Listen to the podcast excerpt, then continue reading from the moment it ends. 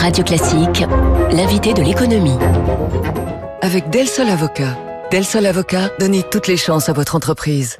Il est 7h14. Il y a cette question hein, qui traîne en ce moment dans le débat public. Est-ce que la France peut vraiment se passer du nucléaire d'ici 2050 pour ses besoins en électricité? Alors oui, reconnaissait il y a deux semaines de cela un rapport de RTE et de l'Agence internationale de l'énergie. Alors c'est vrai que quoi qu'on en pense en matière d'énergie renouvelable, hein, la France a des atouts.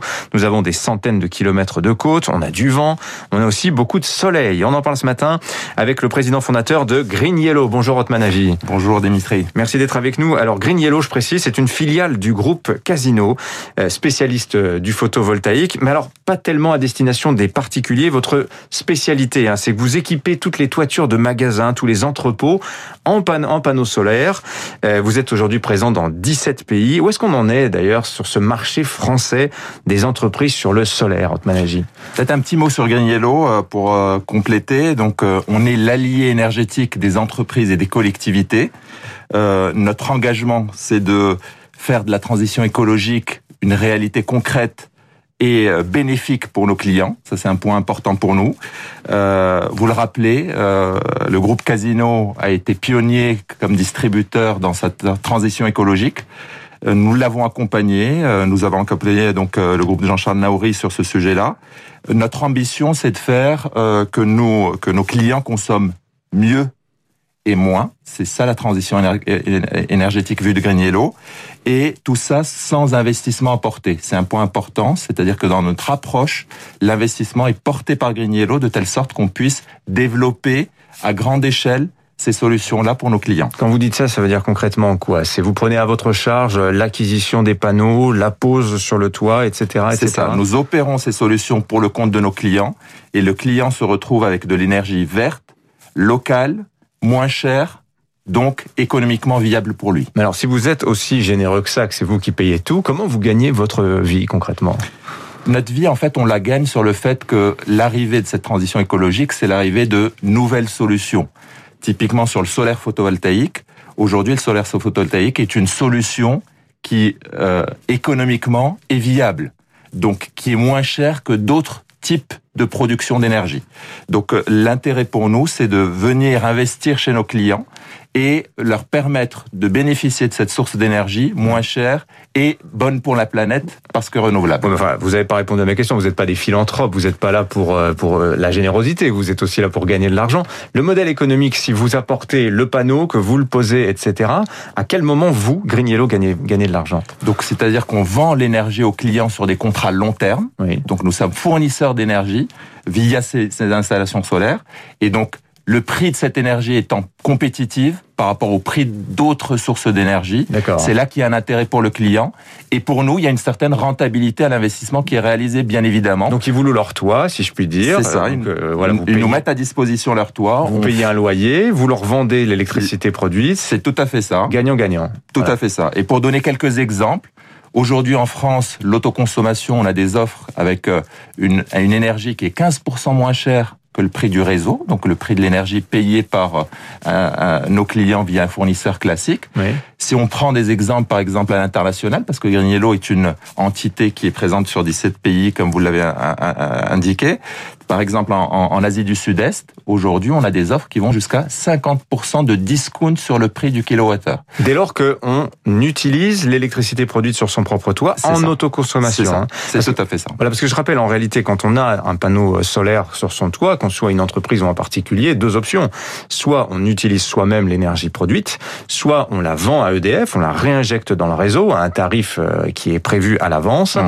Mais vous dites aujourd'hui, c'est ça qui est assez intéressant, euh, alors qu'avant, l'idée de vendre à, euh, à EDF était euh, la plus euh, prisée, puisque effectivement les tarifs étaient extrêmement attractifs pour le vendeur. Aujourd'hui, c'est l'autoconsommation qui l'emporte. Mais alors, dans quel but? C'est de réduire sa facture Ou bien il y a vraiment une intention écologique, se dire que son photovoltaïque, bah, c'est mieux de le privilégier par rapport à de l'électricité d'origine nucléaire? En fait, les clients font d'une pierre deux coups parce que l'entreprise, en réalité, veut devenir un consommateur, veut devenir un consommateur qui agit. Ça veut dire quoi? Ça veut dire qu'ils prennent des engagements sur leur trajectoire carbone. Combien d'entreprises aujourd'hui ont pris des engagements ambitieux sur une sorte de neutralité carbone à terme? Beaucoup et de plus en plus. Pourquoi? Parce qu'il y a une logique d'urgence climatique. Ça, c'est le premier point. Il y a une logique de pression du citoyen pression de la réglementation sur ces thématiques-là, mhm. et il y a euh, donc une volonté des clients d'agir sur cette réduction de consommation. Mais autant, euh, pardonnez-moi, mais je, je, je, je, teste un petit peu la, euh, la, logique. Euh, je comprends tout à fait ce que vous dites dans la, dans la part d'une entreprise qui se dirait j'ai besoin de baisser mon bilan carbone parce que ça va m'obliger à acheter des quotas, j'ai une pression effectivement ESR très forte, mais quand on est en France, son électricité on l'achète à EDF, c'est une électricité d'origine nucléaire, il n'y a, y a pas de problème de carbone carbone, si je puis dire. Pourquoi, dans ce cas-là, se tourner vers le photovoltaïque haute managie, si ce n'est pour une question d'image aussi, tout simplement? Ça fait bien aujourd'hui d'avoir des panneaux photovoltaïques sur son toit. Il y, a, il y, a, deux éléments. Donc, on a parlé de la trajectoire carbone, mais il y a aussi l'enjeu de compétitivité économique, ce qui est le deuxième levier et le deuxième intérêt pour les clients. Vous savez qu'on passe une crise sanitaire qui a aujourd'hui beaucoup d'impact sur le bilan des sociétés. Et donc, beaucoup d'entreprises rentrent dans la transition écologique par le biais des économies d'énergie, par le biais de la réduction de leur ce qu'on appelle les OPEX, les charges d'exploitation. Et bien évidemment, cette transition écologique et le solaire mmh. est une des réponses qui permet aux clients de réduire sa mmh. facture énergétique et donc son coût de l'énergie. Alors, selon l'ADEME, l'Agence de l'environnement et de la maîtrise de l'énergie, il se trouve que la France est en retard hein, par rapport à l'Espagne, à des pays aussi moins ensoleillés que la France, l'Allemagne, les Pays-Bas, mmh. dans le déploiement du photovoltaïque. Euh, ce qui est vrai de manière globale, c'est le constat fait par l'ADEME, particulier plus entreprise, que sur le, pour les entreprises, même la France se situe où, selon vous, par rapport à des pays euh, vertueux? Euh, je veux dire, il y a, et on reviendra sur le, le, projet loi climat, il y a des ambitions, il y a la convention citoyenne, il y a eu plus de 146, euh, je dirais, amendements, ou du moins propositions. Euh, en France, on est en retard un peu sur cette thématique-là. Aujourd'hui, en 2020, par exemple, 10% de la production d'énergie française était d'origine renouvelable.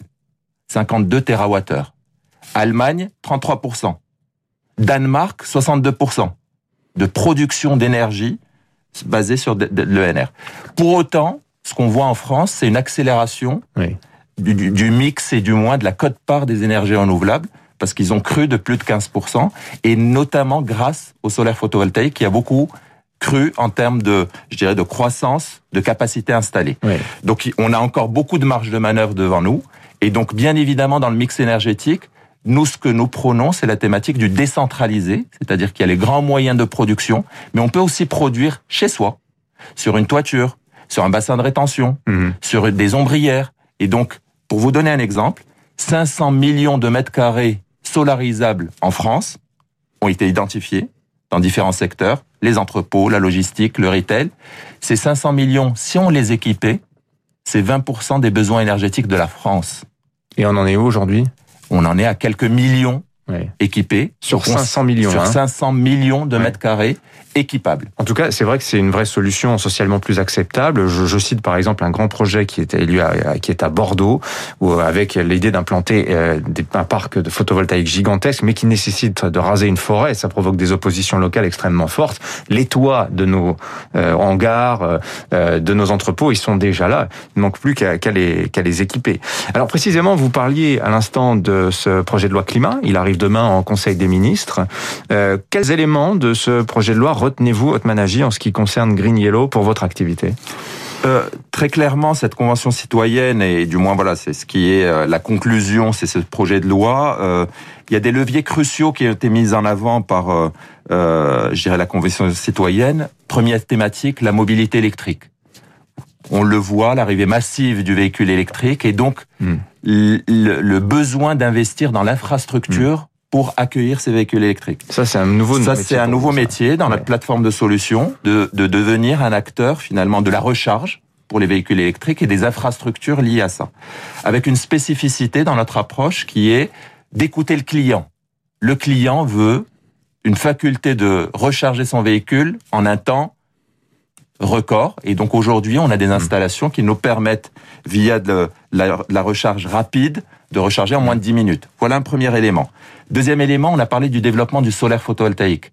L'obligation de faire en sorte qu'à un moment donné, l'ensemble des toitures de plus de 1000 mètres carrés soient équipables. Voilà un deuxième élément qui nous paraît assez sain. Et vous nous en avez parlé sur la thématique du conflit d'usage. Mhm. Il n'y a pas de conflit d'usage, on est sur des sites urbanisés. Et donc produire de l'énergie locale fait du sens. Voilà, un deuxième élément qui va être repris dans le cadre de cette euh, de ce projet de loi climat. J'ai une dernière question un peu générale. Ça fait 25 ans qu'on se la pose, mais l'éternel problème de l'intermittence des sources d'énergie renouvelables.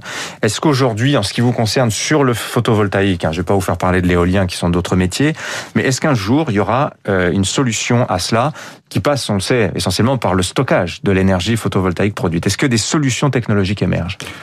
Premier élément, euh, et on n'en a pas beaucoup parlé parce qu'on a parlé du solaire, la sobriété énergétique. Oui. Donc l'efficacité énergétique, gros, euh, je dirais, euh, plan d'action et, Oui. et dans l'offre de Green Yellow, c'est un vrai sujet de réduire sa consommation énergétique. Pourquoi j'en parle? Parce que dans le cadre finalement de l'intermittence, pouvoir, euh, je dirais, être en, en- en cohérence entre la consommation du client et la production est un point essentiel. Vous avez parlé du stockage. Très clairement, le stockage est une des solutions. On a vu le prix du stockage grandement baisser. Et donc, voilà une solution qui va permettre plus d'énergie renouvelable sur le réseau. Merci Otman Agil, président fondateur de Green Yellow, avec nous. Focus sur le photovoltaïque, passionnant, hein, vraiment, en cette veille de présentation du projet de loi climat. Je vous en reparlerai longuement euh, demain. Merci Otman Agil. Merci Bonne à journée vous. à vous. 7h20.